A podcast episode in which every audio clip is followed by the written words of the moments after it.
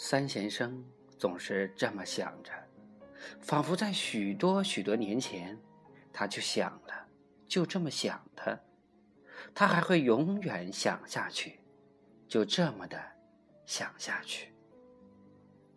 桑桑终于怯怯的走到了寺院门口，他往里一看，见一个僧人正坐在老槐树下，那三贤正在他怀里似有似无的想着。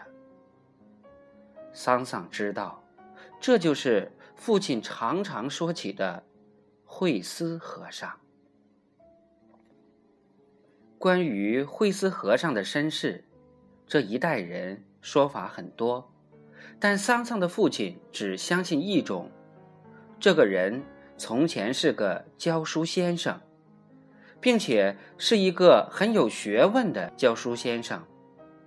后来也不知道什么原因，突然出家当和尚了。父亲实际并无充足的理由，只是在见过慧思和尚几次之后。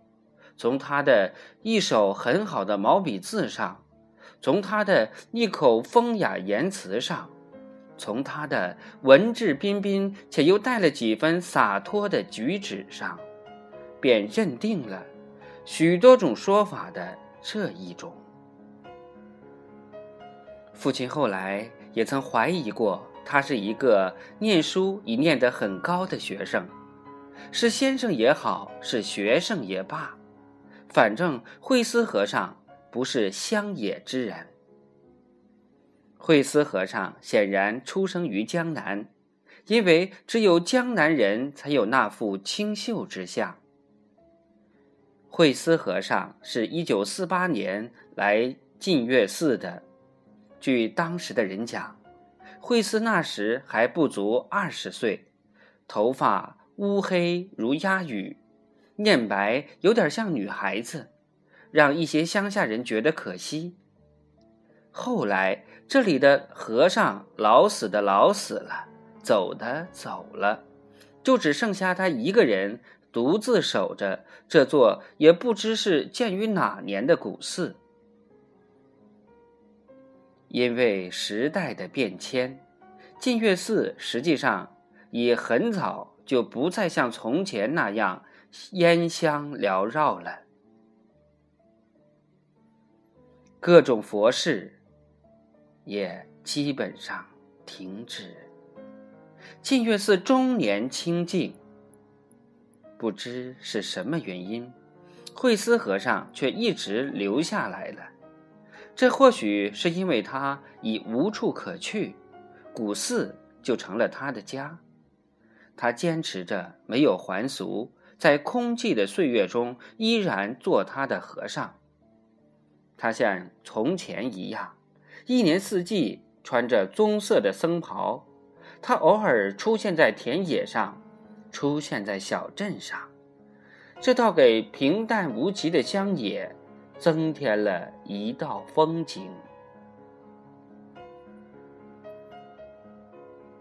老槐树下的静思和尚。感觉到有人站在院门口，就抬起头来。就在这一刹那，桑桑看到了一双深邃的眼睛。尽管这种目光里含着一种慈祥，但桑桑却像被一股凉风吹了似的，微微震颤了一下。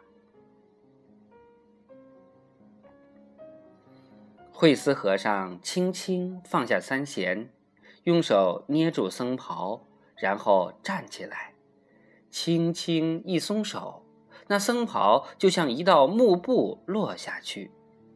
他用手又轻轻拂了几下僧袍，低头向桑桑做了一个揖，便走了过来。桑桑不敢看慧思和尚的脸。目光平视，由于个头的差异，桑桑的目光里是两只摆动的宽大的袖子，那袖子是宽宽的卷起的，露出雪白的里子。小施主，请进。桑桑壮大了胆，抬起头来，他眼前是副充满清爽文静之气的面孔。桑桑长这么大，还从未见过这样的面孔。他朝惠斯和尚笑了笑，但他不知道他这么笑究竟是什么意思，只是觉得自己应该这么笑一笑。